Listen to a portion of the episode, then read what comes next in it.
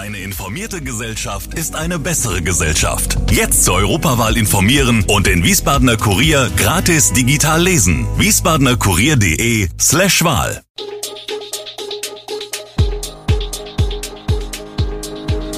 Gude, unser morgendliches News Update. Das Wichtigste aus Wiesbaden für Sie im Überblick. Guten Morgen aus Wiesbaden an diesem 15. August. Weiterentwicklung des Wiesbadener Nahverkehrs, Bedenken gegenüber Ostfeld und wie viel Geld man in den aktuell unsicheren Zeiten sparen sollte. Das und mehr hören Sie heute im Podcast. Wir starten mit dem Wiesbadener Nahverkehr. Mehr als 600 Kilometer Streckenlänge und fast 900 Haltepunkte, das Netz ist riesig. Das Grundkonzept davon steht seit 1969. Seitdem wurden immer nur kleinere Anpassungen daran vorgenommen. Doch das soll sich bald ändern. Ein neuer Nahverkehrsplan wird aufgestellt und der soll mehr als kosmetische Veränderungen bringen. Die lokale Nahverkehrsorganisation, LNO, der Landeshauptstadt Wiesbaden, organisatorisch angesiedelt bei SW Verkehr, sucht dazu gemeinsam mit der Rheingau-Taunus Verkehrsgesellschaft, RTV, ein Planungsbüro oder eine Bietergemeinschaft. Sie sollen die beiden LNO bei der Neuaufstellung der teilweise aufeinander abgestimmten Nahverkehrspläne unterstützen.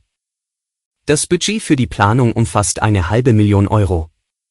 Im Nahverkehrsplan sind alle Kriterien erfasst, die den Betrieb des öffentlichen Personennahverkehrs im Stadtgebiet regeln.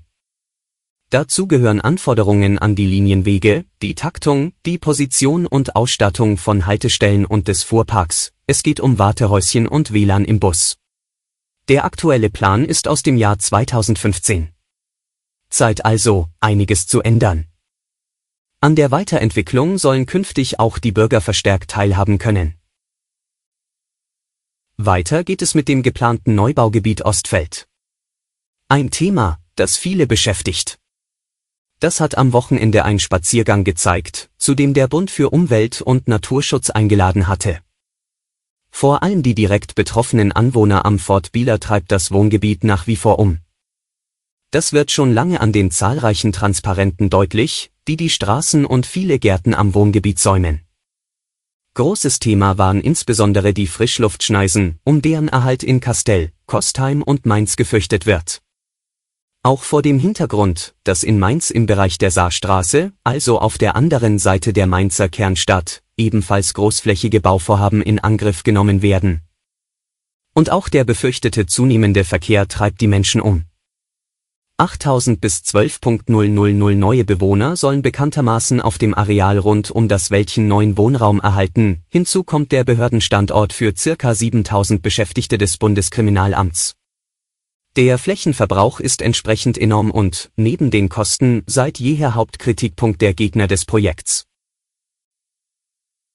Wir blicken in den Rheingau-Taunus-Kreis. Am Sonntag sind hier mehrere Motorradfahrer bei Unfällen verletzt worden. Der erste von insgesamt drei Unfällen passierte laut Polizeibericht gegen 11.45 Uhr in Taunussteinwehen, als eine 77-jährige Taunusteinerin mit ihrem Auto von der Platterstraße L3470 kommend nach links auf die B417 Richtung Limburg fahren wollte. Dabei übersah sie einen aus Richtung Wiesbaden kommenden 33-jährigen Motorrollerfahrer. Es kam zum Zusammenstoß, der Zweiradfahrer stürzte, verletzte sich leicht und wurde zur Behandlung in ein Krankenhaus gebracht. Der zweite Unfall passierte fast zeitgleich auf der L3033 zwischen Langenseifen und Dickschied. Ein 20-jähriger Motorradfahrer aus Igelsbach kam im Bereich einer Linkskurve nach rechts von der Fahrbahn ab und im angrenzenden Böschungsbereich zu Fall. Dabei zog er sich schwere Verletzungen zu und wurde anschließend in ein Krankenhaus gebracht. Zur Versorgung des Mannes landete ein Rettungshubschrauber an der Unfallstelle. Gegen 13.15 Uhr stießen dann in Langenseifen zwei Motorräder zusammen. Beide fuhren laut Polizei auf der L3374 in Richtung Langenseifen. Auf Höhe des Friedhofs wollte die Polizei einen der beiden, einen 68-jährigen Motorradfahrer aus Österreich-Winkel, kontrollieren. Dieser bremste ab, was ein dahinter 71-jähriger Motorradfahrer aus Leucht zu spät erkannte. Es kam zum Zusammenstoß. Beide Motorradfahrer stürzten und zogen sich leichte Verletzungen zu, mussten aber nicht ins Krankenhaus. Schauen wir zum Schluss aufs Geld. Nach einer repräsentativen Umfrage der Teambank sagen 40 Prozent der Menschen in Deutschland, dass ihre Reserve für unvorhergesehene Ausgaben bei weniger als 1000 Euro liegt. Da ist schon jeglicher Spielraum so gut wie weg, wenn mal die Waschmaschine kaputt geht. Und im Moment kommen die Zusatzbelastungen ja wahrlich von allen Seiten.